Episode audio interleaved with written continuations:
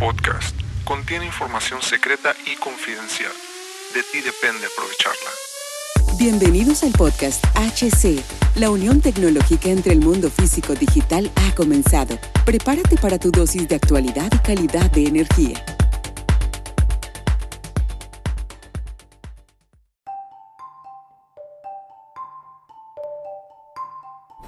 ¿Qué tal amigos? Bienvenidos a este nuevo capítulo del podcast. Mi nombre es Hugo Cervantes. Muchísimas, pero muchísimas gracias por acompañarme el día de hoy en este nuevo capítulo del podcast. Estoy totalmente agradecido con tu presencia. Muchas gracias por estar aquí y recuerda, nos puedes escribir para cualquier duda que te surja a hola, a hola arroba hcdistribuciones.com hola arroba hcdistribuciones.com y el día de hoy quiero abordar un tema importante todos hablan, el eco-friendly, ¿verdad? El eco-friendly. Hay que recordar que para el 2050 vamos a ser alrededor de 9.7 billones de personas, de las cuales el 68% eh, de, de, toda la población va a vivir en ciudades, ¿sí? Eh, y, y, dentro de las ciudades, alrededor del 40% de, la, de los edificios alrededor de toda la energía eléctrica que se va a consumir y actualmente se está consumiendo es alrededor del 40%. El 40% son a través de los edificios en las ciudades. Por eso lo importante del eco-friendly. El eco-friendly es simplemente la ecología llevada en forma eficiente y fácil para la, la cuestión de, lo, de, de, la vida de un ser humano. ¿verdad? Eh, hay que reconocer que nuestra infraestructura ha estado envejeciendo y hablo, hablo, de la infraestructura desde la cuestión de las smart cities, las redes eléctricas, etcétera, etcétera, ha ido envejeciendo durante el paso del tiempo. Ya nos encontramos, por ejemplo, en las redes eléctricas con una infraestructura un poco deterior, deteriorada, ya que pues hay que recordar que estas se han implementado desde los años 70 y han ido avanzando este, con la expansión poco a poco, pero no ha ido con la modernización. E incluso hasta puedes encontrar todavía postes de madera, poniendo un ejemplo, lo cual no son malos. O sea, los postes de madera son buenos porque eh, eh, son resistentes y durante el tiempo han aguantado muchísimas cosas, pero se ocupa una modernización de estos porque a lo que viene con la automatización de la energía son necesarios. Y bueno, hay que reconocer esto, que la infraestructura está siendo olvidada poco a poco. Eh, riesgos existen para la pérdida de energía, esto provoca pérdida de energía y no solamente ese tipo de riesgos por la infraestructura, sino por cualquier situación se da, ¿sí? Se da cualquier situación en la cuestión de que pueda surgir algún accidente de alguna persona, eh, por ejemplo, alguien que desgraciadamente se electrocute por estar por ahí, alguien que esté podando un árbol y por muchas cosas, muchas veces de las industrias que están operando por cosas tan simples se quedan sin energía eléctrica. Esto con la modernización de la infraestructura y, una, eh, y un mapeo en tiempo real se van a poder atender rápidamente este tipo de fallas y no se ocuparán demasiadas cuadrillas. Este, ya se, identificará la, la, la cuestión de la, de la falla muy muy muy rápido. El factor esto ayudará a lo que es la infraestructura, como te digo, los costos de energía se, se reducirán, la reducción de, lo, de las emisiones del CO2, el riesgo de interrupciones de energía ya no golpeará tanto en la cuestión monetaria, eh, la factibilidad financiera, lo que responde al ROI, al retorno de la inversión, para los modelos de negocio se beneficiarán gracias a este tipo de, de, de tecnología que se, se, va y se está implementando poco a poco. La eficiencia, la flexibilidad y la, sostenibilidad junto con la confiabilidad en toda la cadena de valor se producirá en, gracias a la energía eléctrica.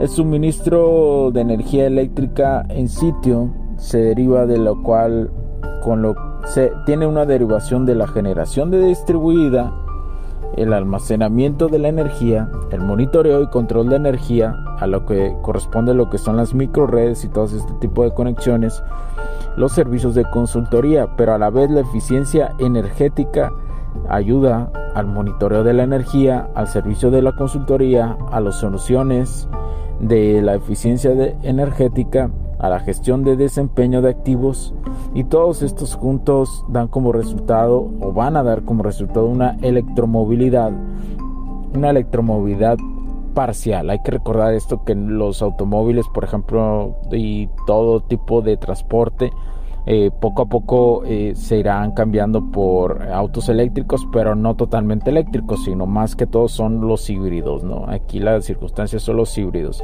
Y la cuestión de la cultura de la gente, la, eh, por la cultura ecológica, las personas prefieren, si tienen un auto híbrido, prefieren usar la carga eléctrica que la de combustibles, especialmente con el aumento de los combustibles, a excepción como países como México, que el combustible se mantiene normal, no ha habido una alza realmente. Y también da como resultado el Virtual Power Plant, el Virtual Power Plant. Así que esta es una de las circunstancias del eco-friendly, ¿no? Cómo intentar llevarlo, entender todo el entorno. Ahora el eco-friendly eh, no basta con la, con la voluntad, hay que saber escoger, ¿sí? Hay que saber escoger los planes de descarbonización.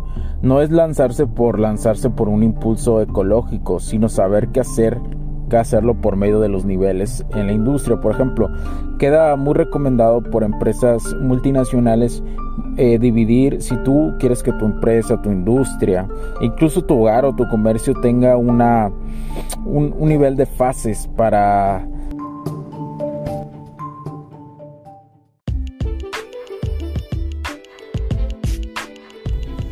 Sé que estás disfrutando de este capítulo y muchas gracias por tu tiempo.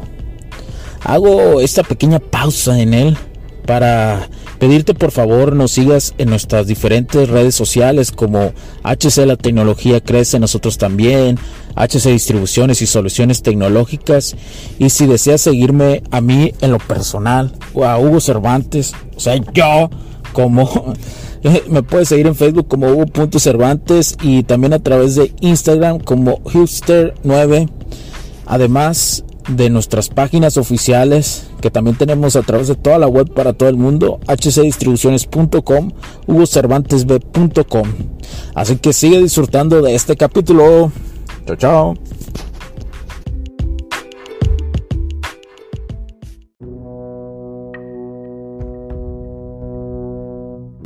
nivel de fases para poder eh, entrar a la, a la eco-friendly total, hay que llevarlo por niveles, ¿no? Digamos, el nivel 1 sería la de reducción del consumo energético en la cuestión de iluminación, la gestión de cargas, aprovechamiento total de las fuentes de calor, etcétera, etcétera. Para llevarlo luego a un nivel 2, que sería la generación de energía en el sitio, por ejemplo, algo fotovoltaico. El nivel número 3 es la implementación de la infraestructura de electrificación inteligente. El número 4 es adquirir energía limpia y esta se puede adquirir en México y en la mayoría de las partes del mundo a través de la red eléctrica, eh, pero comprándosela a, un privado, ¿no?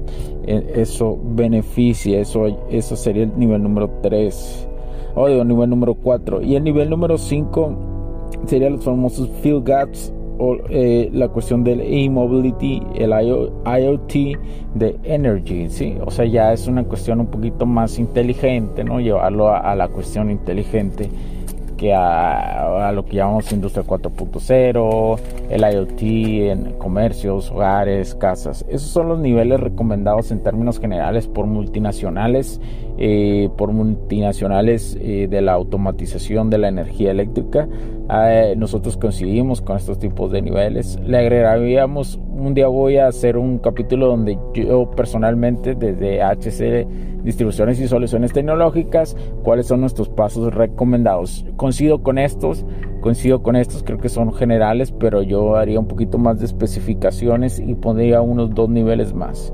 Bueno, las claves del éxito. ¿Cuáles son las claves del éxito para el eco-friendly? La alineación organizacional. ¿sí?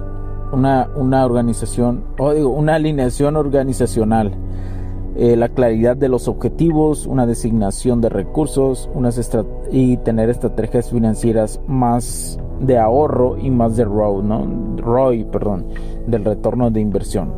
Eh, sabemos que durante este proceso del eco-friendly, en, en cualquier aspecto, tenemos huecos, entonces hay que irlos llenando. Eh, por ejemplo, existe huecos de la cuestión de que a lo mejor tus edificios, tu comercio, tu industria, tu hogar, ya, ya tiene un ahorro significativo, tiene una generación significativa de eco-friendly de energía eléctrica. Pero pues ahora que seguirían los huecos como tener un auto híbrido o por ejemplo una empresa cambiar su flotilla a autos híbridos o autos totalmente eléctricos, pero para eso va a ocupar una infraestructura. Entonces eh, hay que recordar que afortunadamente las empresas que ahorita están eh, dando, dando a la venta autos híbridos o autos 100% eléctricos te están regalando los, los cargadores y te están dando una capacitación y además ellos te están diciendo dónde hay cargadores que ellos están colocando que no es su función como empresa, ¿no? Ellos venden automóviles, pero están ayudando en esta cuestión, lo cual es muy bueno porque las marcas deben de ayudar en este tipo de nueva infraestructura. Eh, hay, que, hay que tener siempre en mente el por qué hacemos las cosas, el objetivo donde queremos llegar, ¿sí? Eh, por eso es importante no solamente aventarse por ser ecológicos, nada más porque sí, sino tener la, entender la consecuencia y la magnitud que representa ser ecológico. Por supuesto que el beneficio máximo es ayudar al entorno, cumplir estándares mundiales, etcétera, etcétera. Pero tiene que ser funcional, sí. Es como eh, pues querer eh, eh, cambiar todo tipo de generación eléctrica a generación, por ejemplo, 100% eólica o 100% de paneles solares en un país, pues es, es imposible, ¿no? Te tienes que ayudar con las otras energías aún de generación, ¿sí? Entonces, hay que, por eso hay que ver todas esas consecuencias. si tú tienes una oficina, si tú tienes un comercio, un hogar, pues hay que ver qué te va a ayudar del eco-friendly de este tipo de tecnología que sí puedes implementar sin afectar tus procesos, ¿sí? Eh, entonces hay que tener esa magnitud, no es aventarse por aventarse, incluso eh, por eso existimos empresas como nosotros, por eso una parte de, este concepto empresarial es HC Distribuciones y Soluciones Tecnológicas que ayuda en ese tipo de asesorías, ¿no? Para que no te avientes por aventarte, sino ver todo sino ver todo, eh, conocer tu... Eh, conocer tu, infraestructura, conocer a qué es, cuál es el objetivo que sigues y con base a ese objetivo este, hacemos qué tipo de tecnología eco-friendly te va a ayudar y que realmente no va a afectar nada, absolutamente nada de tus procesos. ¿sí? Recuerda, este, si deseas esta asesoría, la primera asesoría por el momento es totalmente gratuita para ver tu panorama, para nosotros darte un consejo y realmente decirte la verdad, ¿no? O sea, realmente decirte la verdad de si sí te conviene, algunas cosas, otras no, otras sí. Todo depende de tu situación.